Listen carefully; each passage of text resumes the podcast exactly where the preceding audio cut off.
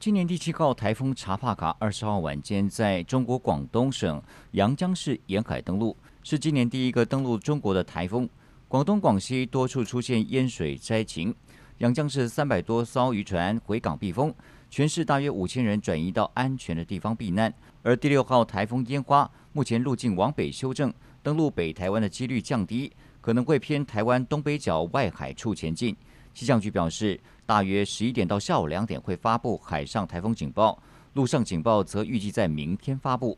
随着台风接近，礼拜四开始各地风雨逐渐增强，礼拜五到礼拜六清晨预估是台风影响最明显的时刻。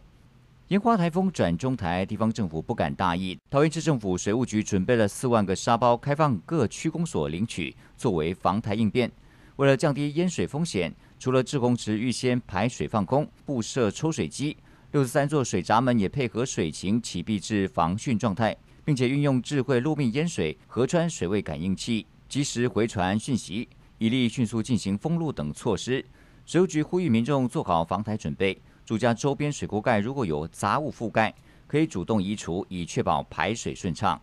中国河南受暴雨侵袭，目前至少三个人死亡，情况最严重的郑州市洪水泛滥，瘫痪交通，地铁系统严重淹水。气象预报：河南黄河以北、郑州、洛阳等地区仍可能有特大暴雨。河南省三十一座水库超过警戒水位，部分河段危急。防汛指挥部宣布，二十号晚间六点起防汛升级。由于极端强降雨，联合国教科文组织世界遗产龙门石窟告急，少林寺也被迫关闭。根据官方数据，郑州二十号截至下午五点，过去二十四小时降雨量四百五十七点五毫米，光是在下午四点到五点这个小时内，就降下两百零一点九毫米的雨量，单日降雨量、单小时降雨量都创下新高纪录。以上内容由公司新闻制作，感谢您的收听。